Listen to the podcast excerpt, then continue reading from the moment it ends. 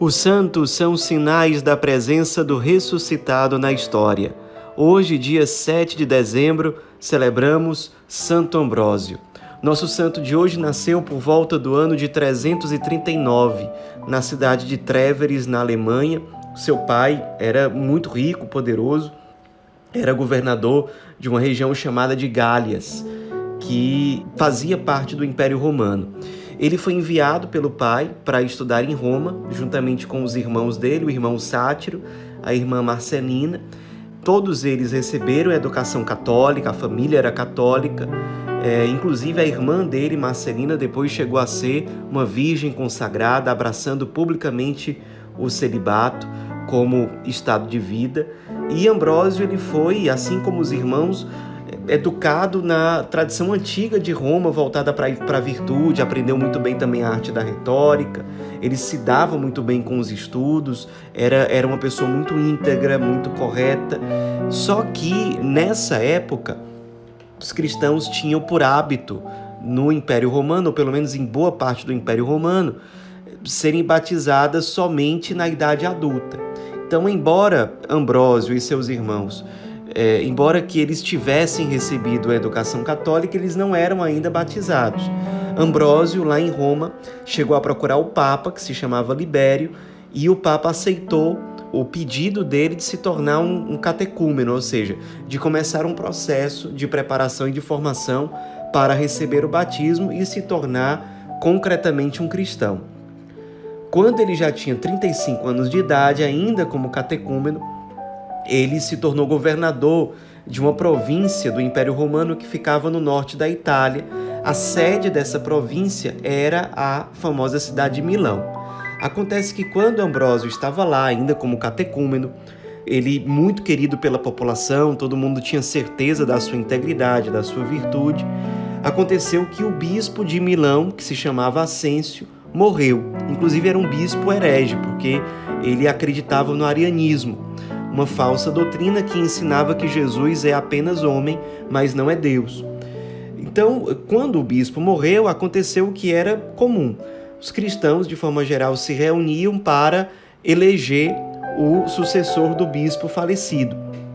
Então, Ambrósio, como governador da província, foi até lá para ajudar na organização do ambiente, ser uma espécie de mediador de todo aquele processo de eleição, colocar ordem ali. E é, acontece que quando ele chegou, o, os cristãos que estavam muito divididos sobre quem escolher como sucessor do bispo Ascêncio, ao ver Ambrósio, eles, muitos começaram a gritar: queremos Ambrósio bispo, queremos Ambrósio bispo. E aí, claro, muitos que não concordavam com isso disseram: olha, ele nem batizado é ele ainda é um catecúmeno e, inclusive, é um funcionário do império. Não faz sentido escolher ele para ser bispo.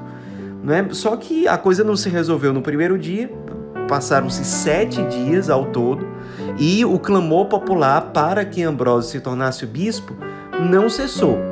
Depois desses sete dias, as pessoas, na sua grande maioria, insistindo para que ele deixasse de ser governador para se tornar bispo, depois de toda essa insistência, ele, com muita humildade, se colocou a rezar sobre isso, percebeu que se tratava de um sinal divino, de vontade de Deus. Então, ele aceitou o, o, o clamor popular e aí recebeu o batismo. Pouco tempo depois, foi ordenado padre e no dia 7 de dezembro do ano de 374, ele se tornou bispo com 36 anos de idade, ou seja, fazia mais ou menos um ano que ele era governador daquela província quando ele se tornou bispo. Inclusive, a data da sua sagração episcopal é a data em que nós comemoramos Santo Ambrósio na liturgia. E aí ele começou um fecundo ministério como bispo muito zeloso, um grande pastor, muito afável com as pessoas, de profunda sabedoria, mas que tinha uma grande facilidade para se fazer entender, inclusive pelas pessoas mais simples. Não à toa é considerado oficialmente como doutor da igreja, como parte também da patrística, ou seja, dos grandes pais da fé, dos padres da igreja ali nos primeiros séculos, que colaboraram sobremaneira para a consolidação e o esclarecimento da doutrina católica. Além da sua importância como bispo, ele também teve uma importância grande para organizar a liturgia ali em Milão. Depois passaram a chamar, inclusive, uma nova liturgia que surgiu de rito ambrosiano ou liturgia ambrosiana, porque ele de fato conduziu a coisa de modo que fez com que a liturgia ali naquela região, naquela arquidiocese, se tornasse realmente uma referência para a igreja do mundo inteiro. E ele também, além disso tudo, teve um papel político importantíssimo. Ele muitas vezes era procurado como conselheiro de grandes políticos, de grandes governantes, e ele não se deixava levar simplesmente pelas aparências, pelo status, tanto que ficou conhecido quando o imperador Teodósio ele foi procurar o bispo Ambrósio para se penitenciar porque ele autorizou, ou pelo menos não fez nada para impedir, que os seus legionários devastassem a cidade de Tessalônica, inclusive matando várias pessoas inocentes.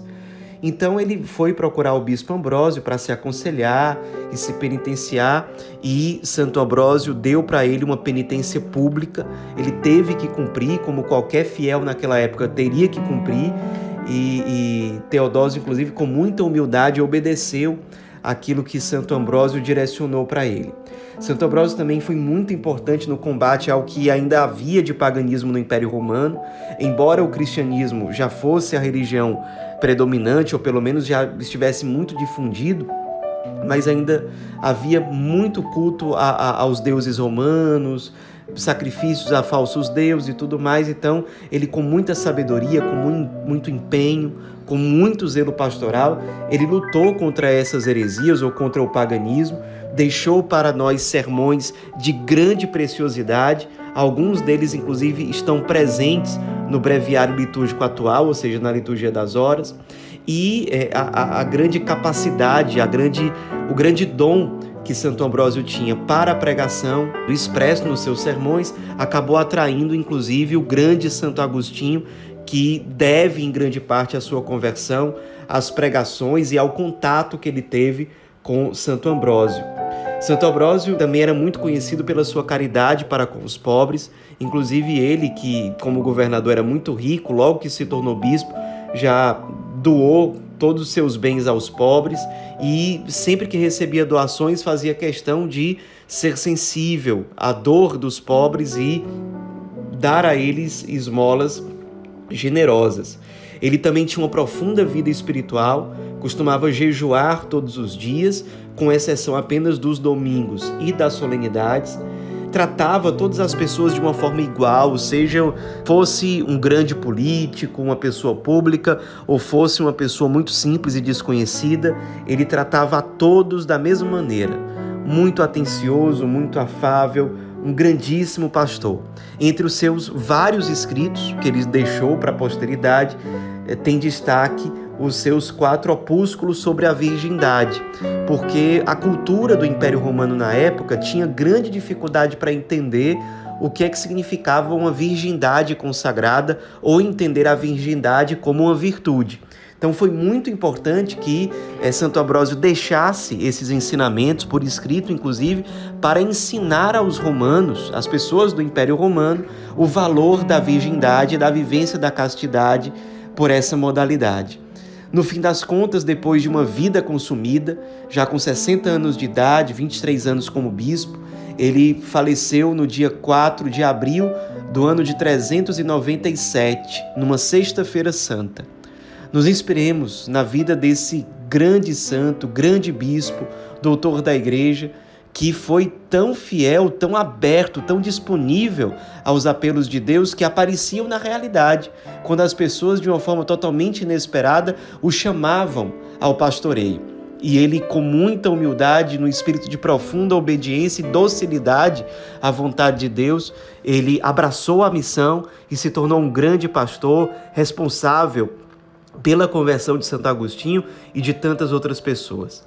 Santo Ambrósio, rogai por nós.